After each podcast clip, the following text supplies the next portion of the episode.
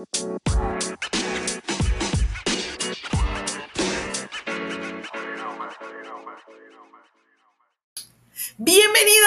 gente bonita, bienvenidos otro viernes más a este su café literario. Yo soy Leti Narciso y es un gusto tenerlos ahora en este viernes de mitad de mes, precisamente 15 de septiembre.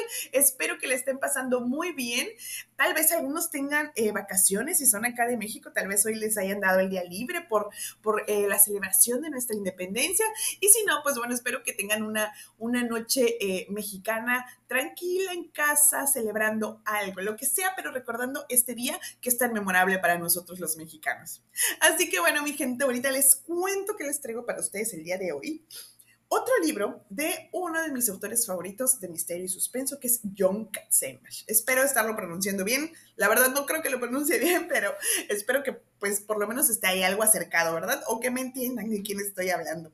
Y pues es nada menos que el libro de la sombra. Quiero compartir con ustedes una eh, pequeña parte del capítulo 1. Así que nos vamos al libro.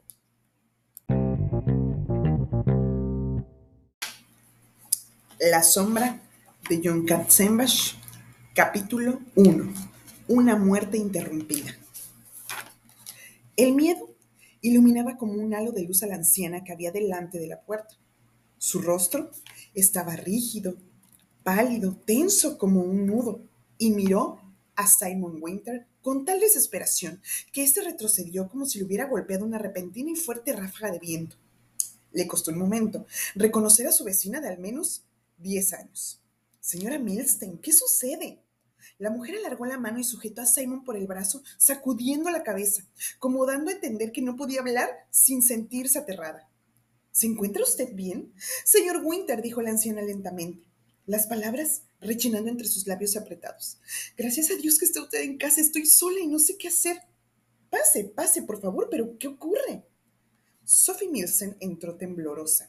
Sus uñas se hincaron en el brazo de Simon Winter, su presa como la de un escalador a punto de caerse por un profundo precipicio. No puedo creerlo, señor Winter, empezó vacilante, pero de pronto sus palabras cobraron velocidad y habló en, en un torrente de ansiedad. Pienso que ninguno de nosotros lo creía de verdad, pero es algo tan lejano, tan imposible. ¿Cómo es posible que él esté aquí? Aquí, no, simplemente parecería una locura. Ninguno de nosotros lo creía, ni el rabino, ni el señor Silver, ni Frieda Croner. Pero estábamos equivocados, señor Winter. Él está aquí. Yo lo he visto hoy, esta noche, justo delante de la tienda de helados de Lincoln Road Mall. Salí y allí estaba. Él simplemente me miró. Y créame, le reconocí al, al instante. Sus ojos son como cuchillas, señor Winter. No sé qué hacer. Leo, si lo habría sabido, habría dicho, Sophie, tenemos que llamar a alguien y entonces habría encontrado el número enseguida, lo tendría a la mano, pero Leo se ha ido y yo estoy sola y él está aquí. Miró desesperada a su vecino. Él también me matará a mí, añadió entrecortadamente. Simón la acompañó hasta la salita del pequeño apartamento e hizo que se sentase en el vencido sofá. Nadie va a matar a nadie, señora Milstein. Ahora le serviré una bebida fría y luego me explicará por qué está tan asustada. La mujer le miró con una posesa. Tengo que avisar a los demás. Está bien, está bien, le ayudaré, pero por favor beba algo y luego cuénteme qué sucede. Abrió la boca para responder, pero pareció quedarse sin habla y no salió ningún sonido. Se puso la mano en la frente, como si se tomase la temperatura y por fin dijo, sí, sí, gracias. De helado si tiene, hace tanto calor. Algunas veces en verano parece que el aire vaya a arder. Simón apartó la nota de suicidio y el arma de la mesilla auxiliar que había delante de la anciana y corrió a la cocina. Cogió un vaso y lo llenó de agua, cubitos y una mezcla de té instantáneo. Dejó la nota en la encimera, pero antes de llevar el vaso se detuvo y cargó de nuevo al revólver con las cinco balas que llevaba en el bolsillo. Alzó la vista y vio que la anciana mirando al frente con la mirada perdida como si contemplase algún recuerdo. Sintió una extraña excitación unida a un sentimiento de urgencia. El miedo de Sophie Milstein parecía algo físico, espeso y asfixiante. Llenaba la habitación como si fuera humo. Respiró hondo y se apresuró a ir junto a ella. Beba esto, dijo en el mismo tono que usaría con un niño enfermo, y después tómese su tiempo y explíqueme qué ha sucedido. Sophie Milstein asintió. Sujetó el vaso con ambas manos y bebió un buen sorbo del espumoso líquido marrón. Luego se apretó el vaso contra la frente. Simon Winter vio que los ojos se le humedecían. Me matará. Y yo no quiero morir, dijo de nuevo. Señora Milstein, por favor, ¿quién? La anciana se estremeció y susurró en alemán. Der Stenmann. ¿Quién? ¿Es el nombre de alguien? Ella le miró con desesperación. Nadie sabe su nombre, señor Winter, al menos nadie que esté con vida. ¿Pero quién? Era un fantasma. No comprendo. Un demonio. ¿Quién? Era malvado, señor Winter, lo más malvado que se puede imaginar. Y ahora está aquí. No lo creíamos, pero estábamos equivocados. El señor Stein nos previno, pero no le conocíamos, así que, ¿cómo podíamos creerle? Se estremeció visiblemente. Soy vieja, soy vieja, pero no quiero morir, susurró. Él tomó su mano. Por favor, señora Milsen, tiene que explicarse. Cuéntame quién es esta persona de la que habla y por qué está usted tan asustada. La anciana bebió otro trago de telado y dejó el vaso en la mesilla. Asintió lentamente, intentando recuperar la compostura. Se llevó de nuevo la mano a la frente y se acarició las cejas suavemente como si quisiera librarse de unos recuerdos terribles. Luego se secó las lágrimas, inspiró profundamente y lo miró. Él observó cómo su mano bajaba hasta su garganta y por un instante acariciaba con los dedos el collar que lucía. La joya era singular, una fina cadena de oro con la inicial de su nombre. Pero lo que distinguía aparentemente aquel colgante de los del mismo tipo que solían llevar las adolescentes era la presencia de un par de pequeños diamantes en cada extremo de la S de Sophie. Simon sabía que su difunto esposo había hecho a mano a mano, había echado mano a los ahorros de su modesta pensión y le había regalado el collar por su cumpleaños antes de que su corazón fallase, igual que el anillo de boda que llevaba en su dedo. La anciana no se lo quitaba nunca. Es una historia muy difícil de explicar, señor Winter. Sucedió hace tanto tiempo que a veces me parece un sueño. Pero no fue un sueño, señor Winter, sino una pesadilla. Hace 50 años. Adelante, señora Milstein. En 1942, señor Winter, mi familia, papá, mamá, mi hermano Hans y yo estaban aún en Berlín, escondidos. Prosiga. Era una vida tan terrible, señor Winter. Nunca había un momento, ni un segundo, ni siquiera el tiempo entre dos latidos de corazón en que pudiésemos sentirnos a salvo. La comida escaseaba, siempre teníamos frío y cada mañana al despertar, lo primero que pensábamos era que tal vez había sido la última noche que pasábamos juntos. A cada segundo que transcurría, el riesgo parecía aumentar. Un vecino podría sentir curiosidad. Un policía podría pedirte tu documentación. Y si subías a un tranvía y veías a alguien que te reconociese de antes de la guerra, antes de las estrellas amarillas, tal vez dirías alguna palabra, harías algo, cualquier detalle, un gesto, un tono de voz, algo que te mostrase ligeramente nervioso, algo que podría traicionarte. No hay gente más suspicaz en el mundo que los alemanes, señor Winter.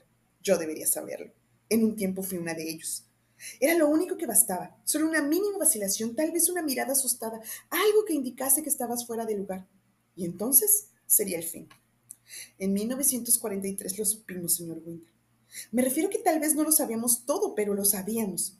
La captura significaba la muerte, así de simple algunas veces por la noche. Solía echarme en la cama, incapaz de dormir, rezando para que algún bombardero británico dejase caer su carga directamente sobre nosotros y así podamos partir juntos y acabar con el miedo. Yo temblaba, rezando por morir, y a mi hermano Hansi venía y me cogía la mano hasta que me dormía.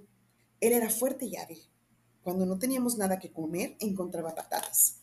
Cuando no sabíamos a dónde ir, buscaba un nuevo piso o un sótano en alguna parte donde no hacían preguntas y así podíamos pasar una semana más, aún juntos, aún sobreviviendo. ¿Qué le sucedió a... murió? Todos murieron. Sophie Milstein respiró hondo. Él asesinó a todos. Nos encontró y todos murieron. Él empezó a formular otra pregunta, pero ella alzó una temblorosa mano. Deje que termine, señor Winter, mientras aún me queden fuerzas. Había muchísimas cosas a las que temer, pero lo peor eran los cazadores. ¿Cazadores? Judíos como nosotros, señor Winter. Judíos que trabajaban para la Gestapo. Había un edificio en Strasse, uno de esos horribles edificios de piedra gris que tanto gustan a los alemanes. Lo llamaban la Oficina de Investigación Judía. Allí era donde él trabajaba, donde todos ellos trabajaban. Su libertad dependía de que nos casasen. Y ese hombre que cree haber visto hoy? Algunos eran famosos, señor Winter. Rodolf Isaac Sonf era joven y arrogante, y la hermosa Stella Kubler, rubia, bella y con aspecto de doncella nórdica, entregó a su propio marido. también había otros. Se quitaban sus estrellas y se movían por la ciudad observando como aves de presa. El hombre de hoy, Der Stadtmann, era nuestra principal pesadilla. Se decía que podía distinguirse entre una multitud como si fuese capaz de distinguir algún brillo en tu piel, alguna mirada en tus ojos.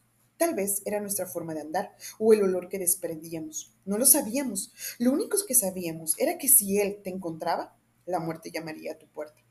La gente decía que estaría en la oscuridad cuando fueran por ti y seguiría allí, oculto, cuando entre las brumas matutinas te hiciesen subir al tren de Auschwitz. Pero tú no lo sabrías, porque nadie había visto su rostro, ni nadie sabía su nombre. Si veías su cara, se decía que te llevaban a los sótanos de Alex Prats, donde siempre era de noche y nadie salía jamás de esos sótanos, señor Winter. Y él estaría allí, viéndote morir, de manera que los últimos ojos que verías en este mundo serían los suyos. Él era el peor, el peor con indiferencia, porque se decía que disfrutaba con lo que hacía y porque era el mejor haciéndolo. Y hoy está aquí en Miami Beach. Y eso no es posible, señor Winter, tiene que ser imposible. Y aún así lo creo, estoy convencida de que hoy le he visto. Pero fueron solo unos segundos. Había una, había una puerta abierta y nos estaban trasladando por las oficinas porque había que hacer papeleo. ¡Papeleo! Los alemanes, los alemanes incluso hacían papeleo cuando iban a matarte. Cuando el oficinista de la Gestapo terminó con nosotros, selló los documentos y nos llevaron abajo a las celdas para esperar el transporte. Pero puede echar un vistazo a un despacho durante una milésima de segundo, señor Winter. Y él estaba allí, entre dos oficiales con aquellos horribles uniformes negros. Se estaban riendo de alguna broma y supe que era él. Llevaba el sombrero calado, pero alzó la vista. Me vio, gritó algo y entonces cerraron la puerta de un portazo. Yo creí que seguramente iban a dejarme en el sótano, pero sin embargo me metieron a un tren aquel mismo día. Supongo que pensó que yo moriría en el campo.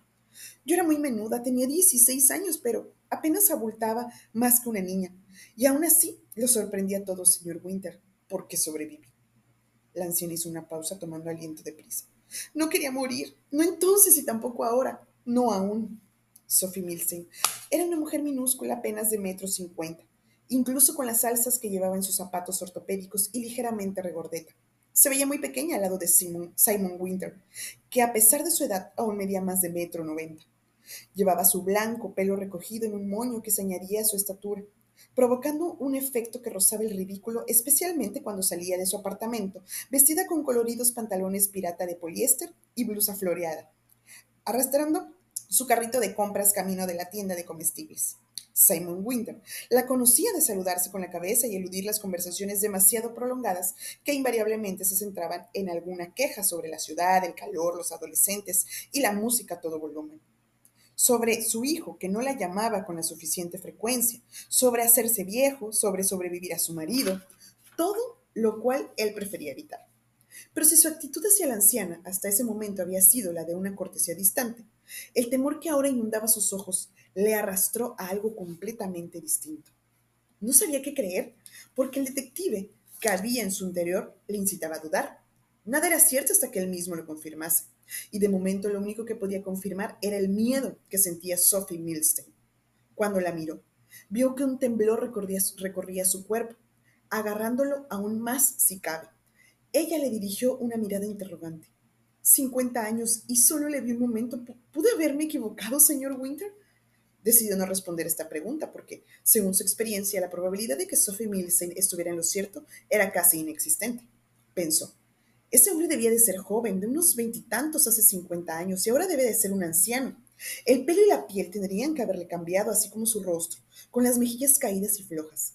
Su forma de andar sería distinta y también su voz no sería el mismo de medio siglo atrás. ¿Este hombre le ha dicho algo hoy?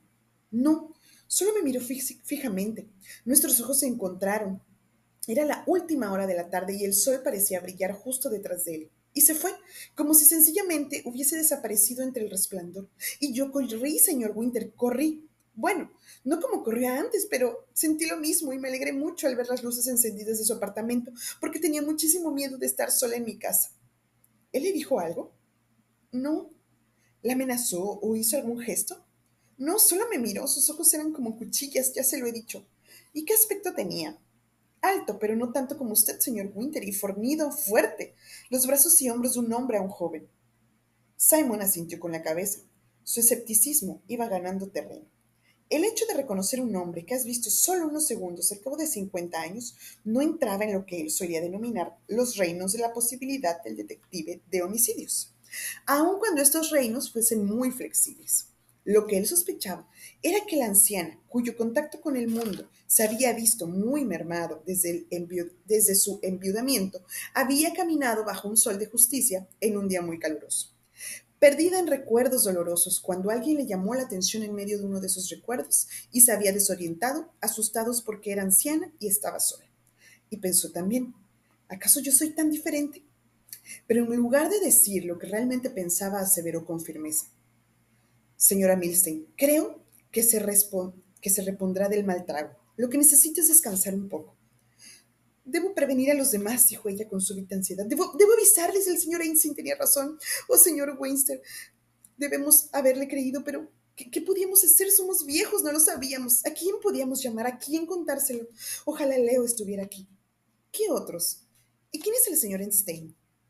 Él también le vio y ahora está muerto. Simon arrugó el entrecejo. Yo comprendo lo que me está contando, señora Milstein. Por favor, explíquese mejor. Pero ella se limitó a mirar el arma. ¿Es su pistola? ¿Está cargada? Sí. Gracias a Dios. ¿Todos estos años de policía ha tenido la misma arma? Pues sí.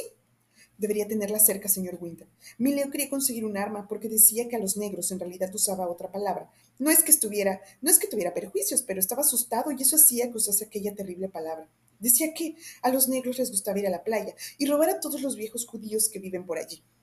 Y eso es lo que somos, simplemente viejos judíos. Y supongo que si yo fuese un criminal, también pensaría en eso. Pero yo no le dejé tener una pistola porque me daba miedo un arma en casa. Leo no era un hombre cuidadoso, era un hombre, un buen hombre, pero era, ¿cómo decirlo? Descuidado, sí, y no habría sido inteligente dejarle tener una pistola. Podría haberse hecho daño, así que le prohibí que la comprase. Ahora me gustaría que lo hubiese hecho para poder protegerme. Y no debo dudar más, señor Winter. Tengo que llamar a los demás y contarles que él está aquí y decir qué vamos a hacer. Señora Mirsen, por favor, cálmese. ¿Quién es el señor Einstein? Tengo que llamar. Enseguida habrá tiempo para ello.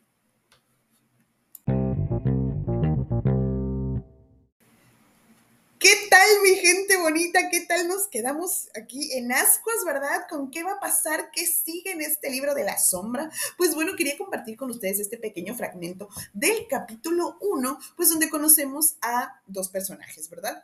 El, en, principio, el, el, detective Winter, Simon Winter, que, bueno, un poquito antes, en este mismo capítulo, pero tantito antes, pues Winter la verdad está a punto de eh, cometer un suicidio, él siente que ya, ya hizo todo, ya no tiene nada que dar. Entonces, en ese momento llega la señora. Entonces, cuando llega la señora, pues ven que empieza a contarle toda esta historia súper rara. La verdad, es, él está un poco escéptico, pero bueno, vean hacia dónde va la historia. La señora viene, es una sobreviviente del holocausto, la, obviamente está muy asustada porque vio a uno de los cazadores de aquella época, o sea, hace casi 50 años, pero ella está ya en otro lugar, ya es una anciana, está en Miami, dice, ¿cómo es posible? Pero bueno, ya hay un antecedente por ahí y la verdad que se pone muy interesante el libro, se lo súper recomiendo. Y pues bueno, mi gente bonita, espero que les haya gustado mucho. Si están en México, disfruten, que tengan una bonita noche mexicana. Yo soy Leti Narciso y este es su café literario. Nos vemos por el Instagram también, regálenme un like, un follow, café y un bajo literario B612. Nos escuchamos la próxima semana, cuídense mucho, besitos, descansen, bye. Thank you.